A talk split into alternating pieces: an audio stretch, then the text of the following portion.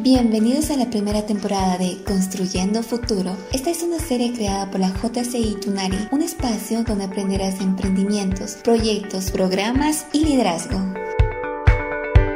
¿Cómo están? Bienvenidos al podcast Tunari 2021. En esta oportunidad tenemos la segunda entrevista que le vamos a realizar con Claudia Aguilar Valdivia quien es eh, una joven apasionada por el emprendimiento, voluntariado, tecnología y es una persona comprometida con el cuidado de la naturaleza.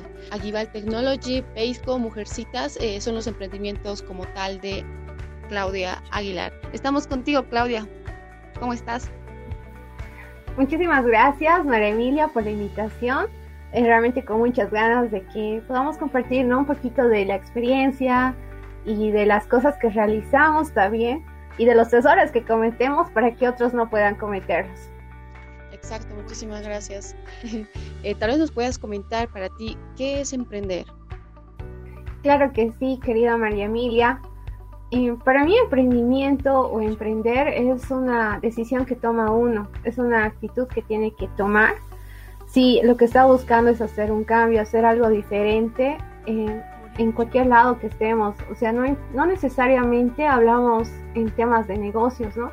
Sino también podemos hablar en otros temas, incluso en el tema de voluntariado, porque es hacer algo nuevo, es salir de nuestra zona de confort. Justamente eso, ¿no? O sea, todas las personas, o deben tomar en cuenta de que estar encerrado y sofocado solamente en un lugar no es lo correcto. Entonces hay que salir de nuestra zona de confort, como bien lo decías. Eh, tal vez eh, podrías mencionarnos algunas de las características que debe tener un emprendedor. Bueno, creo que hay muchas características ¿no? que conocemos todos. Entre las principales está el tema de tener una visión, tener, es decir, tener una meta. También es muy necesario el tema de la perseverancia y tener em, el tema de Creo que más que todo sería el tema de perseverancia, ¿para qué decirlo? Y también saber investigar, estar siempre informados. La capacitación es clave cuando estás emprendiendo. Exacto. Eh, como bien eh, lo mencioné ¿no? anteriormente, tienes los emprendimientos, eh, los que están vigentes a Agival Technology, Paceco y Mujercitas. Entre estos tres emprendimientos que tú has podido desarrollar durante las gestiones, ¿no? ¿cuál ha generado mayor impacto en la sociedad? Mm, bueno, cada uno ha tenido un impacto diferente porque ha, sido elaborados desde diferente perspectiva. Y bueno, en lo que te pudiera comentar, tal vez algunos de los que, que más sobresalen puede ser el tema de mujercitas, por el impacto que está teniendo en varias, en varias mujeres a nivel nacional, que se está realizando. Eh, también en Aguival realizamos un proyecto con la Embajada Americana donde nos fuimos a capacitar a las zonas de, del Valle Alto Cochabambino en temas de robótica, utilizando materiales que eran fáciles de encontrar y llegamos a más de 300 niños, eh, dándoles capacitaciones, voluntarios igual. En el tema de Peisco también hemos llegado igual a bastantes instituciones, ¿no? Que siempre estamos ahí apoyando.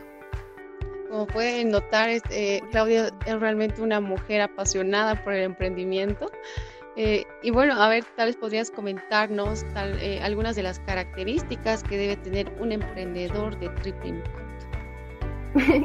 claro, Emilia. Bueno, en el tema de emprendimientos de triple impacto, creo que lo principal es que tú hagas un emprendimiento desde el corazón.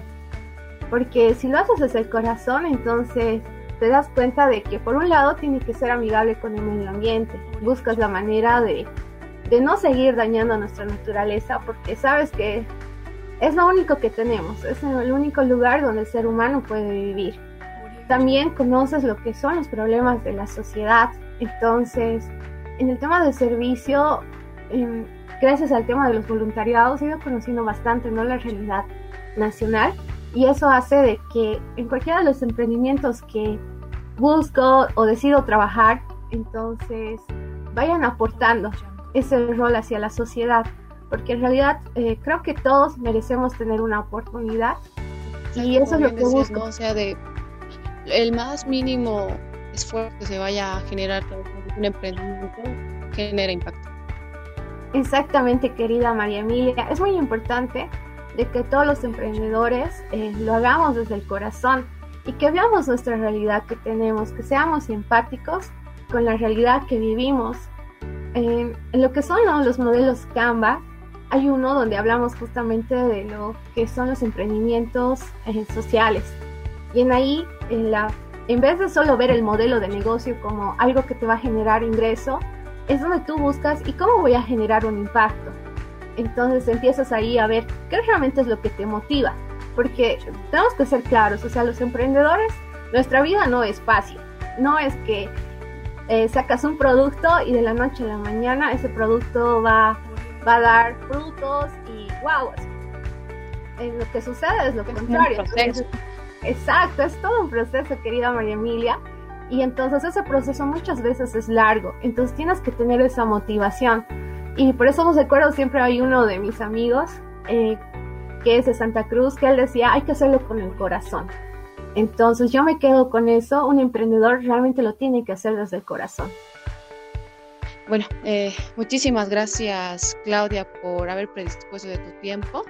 Realmente una mujer que inspira ¿no? a varias personas, como bien mencionabas ¿no? y te presenté, eres una mujer apasionada por el emprendimiento, eh, eres voluntaria en varios programas, proyectos, según te he podido conocer, ¿no? Y también en el área de tecnología, porque eres ingeniera mecánica miren en el área que te estás desempeñando, estás más basada en lo que es el tema de la educación y es muy importante que para las, para las personas beneficiadas eh, tener a una persona que realmente está comprometida con la sociedad.